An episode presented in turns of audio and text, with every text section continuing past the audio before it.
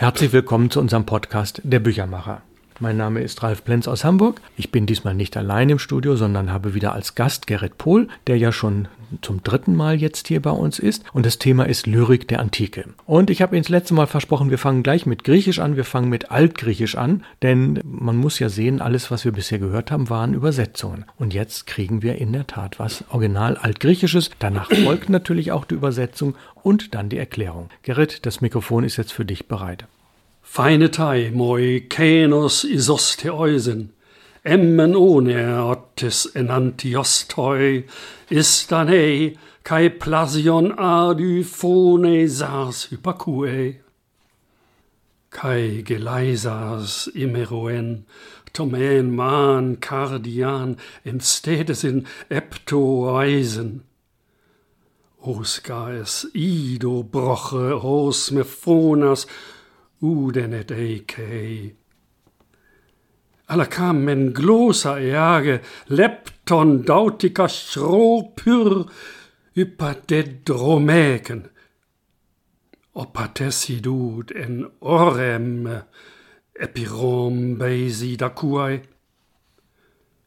Ademidros, cacetai, tromos de paisan agrei, schlurotera de poia semi, tet nacen doligopidoies phaenom emautai. Alapan, tolmaton epei, kai peneta.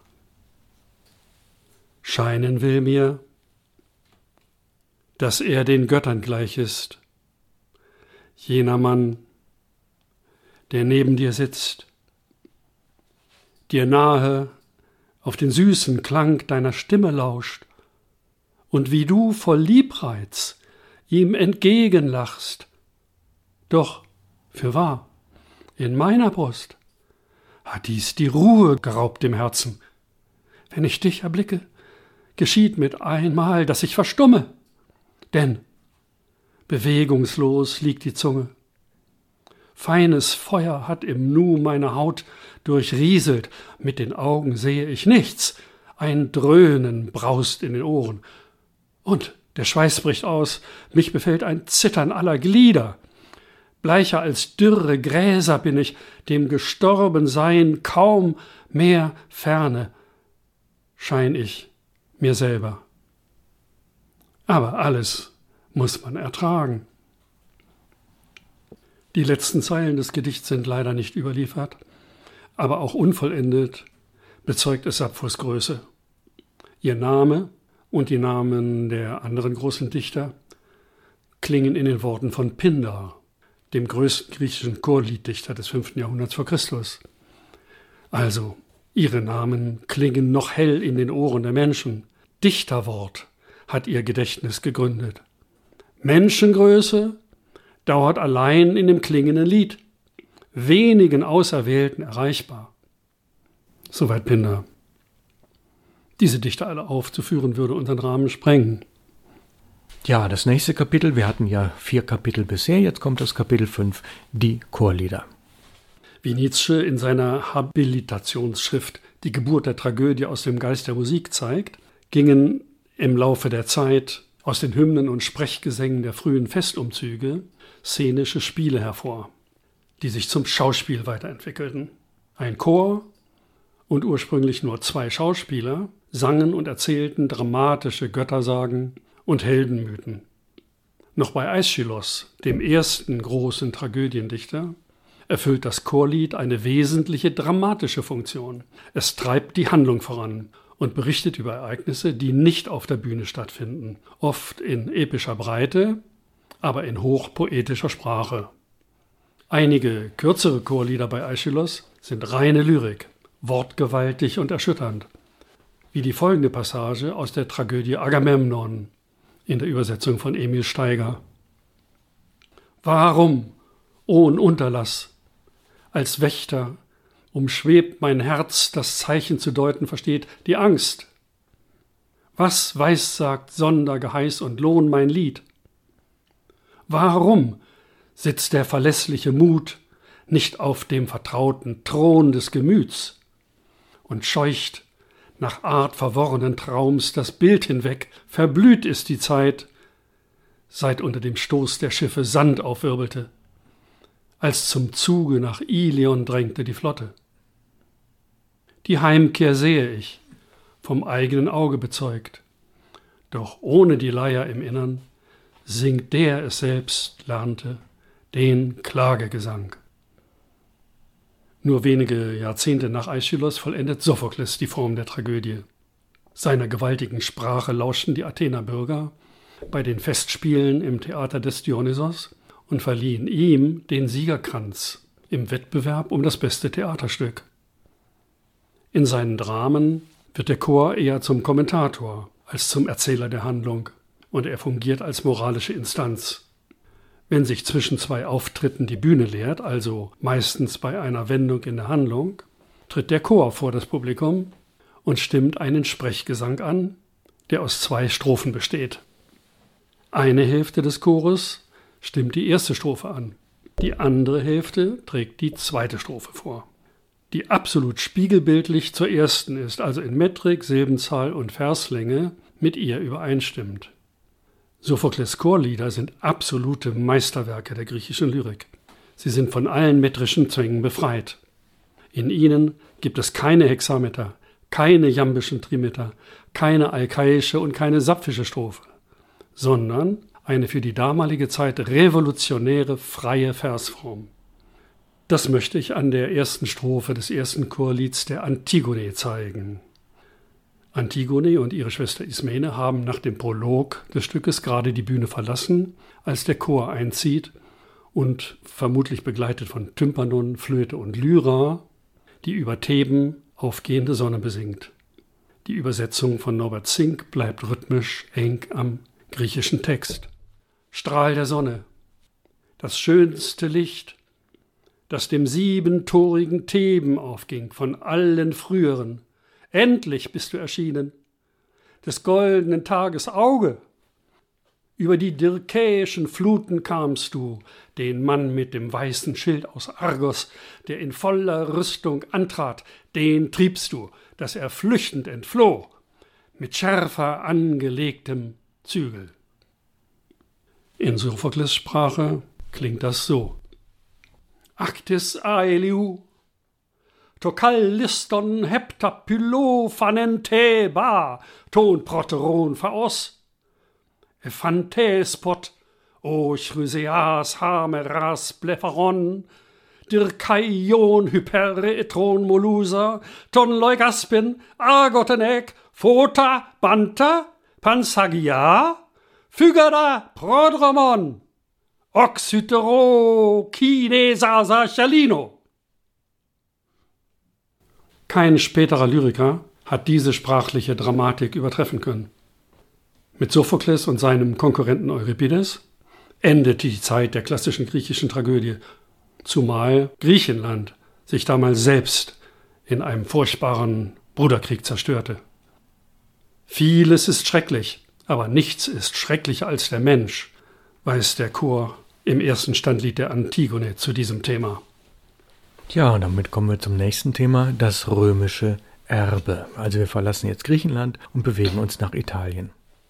Mit der Eroberung Griechenlands im zweiten Jahrhundert vor Christus lernt das bislang eher nüchtern praktisch denkende Rom die griechische Kultur und Literatur kennen. Und die gebildeten Kreise beginnen sie zu schätzen, wenn auch anfangs geradezu widerwillig. Die Graecunculi, die kleinen Griechen, gelten in konservativen Kreisen als moralisch verachtenswert. Aber schon bald wagen sich Plautus und Terenz daran, freche griechische Komödien in lateinischer Sprache auf die Bühne zu bringen. Und Ennius verfasst eine Geschichte des Aufstiegs Roms in hexametrischen Versen. 80, 90 Jahre später gibt es römische Literatur in fast allen Gattungen. Aber überall ist zu spüren, dass sie ihre Existenz der griechischen verdankt. Rom hat die großen Vorbilder einfach absorbiert. Am wenigsten zugänglich davon war den trocken nüchtern denkenden Römern die lyrische Dichtung. Und es dauerte bis fast zum Ende der Republik, dass ein Catull seine von Sappho inspirierten Lieder dichten und erst im Freundeskreis, später sogar in breiterer Öffentlichkeit veröffentlichen konnte. Er ist der einzige römische Lyriker, der sein Liebesleben zu besingen wagt. Leider endete es in Verzweiflung. Sein bekanntestes Gedicht ist tatsächlich eine Übersetzung von Sapphos Feine Taimoikenos Isosteeusen, das ich oben zitiert hatte. Catull dichtete oft im Hendeker-Syllabus, im Elfsilbler und in der sapphischen Strophe. Aber manchmal griff er auch zum Epigramm, wie in dem berühmten Zweizeiler, den Karl Orff in seinen Catholic Carmina vertont hat. O det amo, quarit faciam fortase requiris, nescio set fieri sentiet excrucio. Ich hasse und ich liebe. Warum ich das tue, fragst du vielleicht? Ich weiß es nicht. Aber so fühle ich es. Und das zerreißt mich. In Verehrung Sapphos nennt Catull seine Geliebte Lesbia. Und die Gedichte an sie strahlen eine bislang in Rom unbekannte Sehnsucht nach Leben und Liebe aus. Vivamus mea lesbia quanemis, rumoresque senum severiorum omnes unius estimemus assis. Lass uns leben, meine Lesbia, und uns lieben. Und die Gehässigkeiten allzu strenger Greise als keinen Pfennig werde achten. Sonnen können untergehen und sich neu erheben, wenn aber unser kurzes Licht erloschen ist, müssen wir schlafen, eine ewige Nacht. Gib tausend Küsse mir und dann noch hundert noch einmal tausend und dann wieder hundert und dann, nach abertausenden von Küssen, vermischen wir sie miteinander? Damit wir nicht mehr wissen können. Oder irgendein Neider uns beneiden könnte, sobald er weiß, wie viel man küssen kann. Zum bedeutendsten römischen Lyriker wurde aber Horaz, der vier Liederbücher, zwei Bände poetischer Briefe an Freunde und Gefährten gerichtet und ein Lehrgedicht über Poetik verfasste. Er gehörte mit einigen weiteren Dichtern zum Kreis des reichen Gönners Mäzenas, dessen Name heute noch für Kunstförderung steht. Seine Themen reichten von Liebeslyrik über Naturerlebnisse bis zu politischen Tagesfragen, vom Lob des Weines bis zum Preis des einfachen Lebens. Horaz bevorzugte die asklepiadeischen Strophen, die graffitätischer und weniger tänzerisch sind als die sapfischen, und er suchte im Ausdruck eine würdevolle Getragenheit, die uns heute etwas altmodisch erscheint. Schwierig sind auch seine allgegenwärtigen Bezüge zur Mythologie, wie etwa in diesen Zeilen. Welchen Mann, welchen Heros auf der Lyra oder der helltönenden Flöte wähnst du dir zu feiern, Clio? Welchen Gott, von wem wird widerhallen scherzend den Namen das Echo? Aber mit seiner Lyrik hat Horaz die europäische Dichtung bis in die Neuzeit beeinflusst. Noch Novalis und Hölderlin haben ihn nachgedichtet und von Herder stammt folgende Übersetzung. Du siehst, wie hoch im Schnee Soracte dort her glänzet, wie vor Kälte der Ströme Lauf erstarret, und die Wälder ächzen unter der drückenden Last des Eises. Bezwing den Winter, häufe dem Herde dort Holz auf und reiche jenen Sabinerkrug vierjährigen Weins. Lass, Taliarch, uns gegen die Kälte einen milden Trunk tun. Was morgen sein wird, frage du heute nicht. Der Tage jeden, den dir das Schicksal gibt, zähl als Gewinn und säume nicht, Knabe, zu kosten die süße Liebe, den Reigentanz, solange du grünest, eh dein Haupt schneeweiß wird. Jetzo versäume nicht das Feld, die Plätze, das Geflüster, Stille bei Nacht zur gegebenen Stunde. Das Mädchen, das im Winkel so tief versteckt, verräterisch auflachte, das süße Pfand, das jetzt vom Arme, jetzt vom eigensinnigen Finger du doch eroberst. Mit diesem eindrucksvollen Gedicht beende ich meine Bemerkungen über die Lyrik der Antike.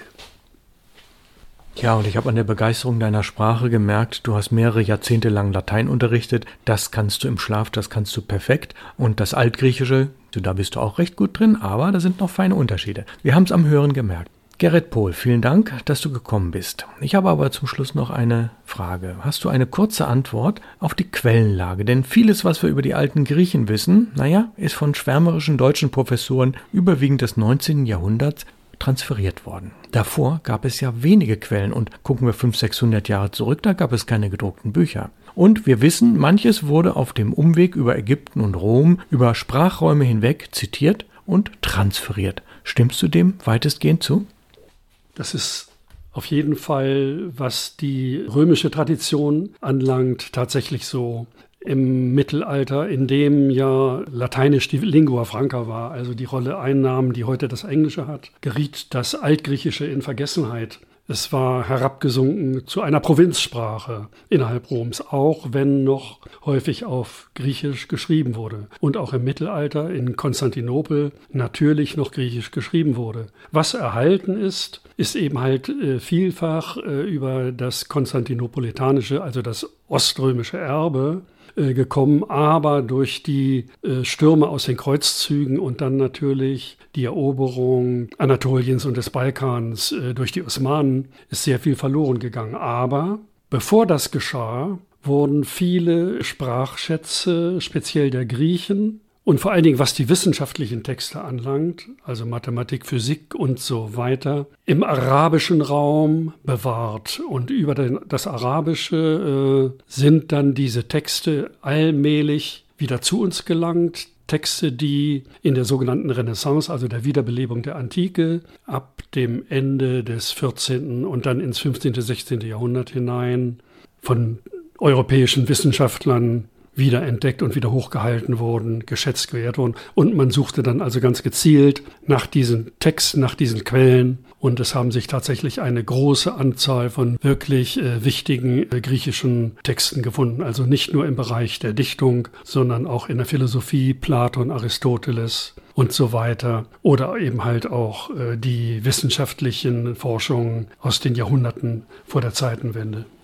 Ja, sehr, sehr kenntnisreich. Das ist auch in etwa mein Stand. Und wir haben uns über das Kopieren unterhalten in den Klöstern. Der Kopist musste ja eben die vorhandenen Texte abschreiben. Er hat mehrere Monate dafür teilweise gebraucht. In besonders schöner Schrift auf besonders edlem Material. Das war ja Leder meistens, Pergament. Das wurde immer nur natürlich nur das geschrieben, was wirklich wichtig war. Und im Laufe von Jahrhunderten wurden bestimmte Dinge weggelassen. Es kamen dann manche neue Quellen dazu. Aber vieles hat sich letztlich durchgemändelt. Und wir können davon ausgehen, dass das schon diese Dinge Dinge sehr nah an der Quelle dran sind. Gerrit Pohl, ich bedanke mich sehr, sehr herzlich fürs Kommen. Das hast du ganz prima vorbereitet. Ich hoffe, unsere Hörer haben auch das Griechische und das Lateinische ein bisschen genossen und können ein bisschen besser nachvollziehen, warum unsere heutige Lyrik in Teilen auf der antiken Lyrik basiert. Nächste Woche gibt es im Podcast der Büchermacher Folge 223 im Bereich Wie Verlage Büchermacher Teil 161. Kommen Sie gut durch diese Woche und genießen Sie das Leben. Bleiben Sie gesund. Auf Wiederhören. Aus Hamburg grüßt Sie Ralf Plenz und Gerrit Pohl.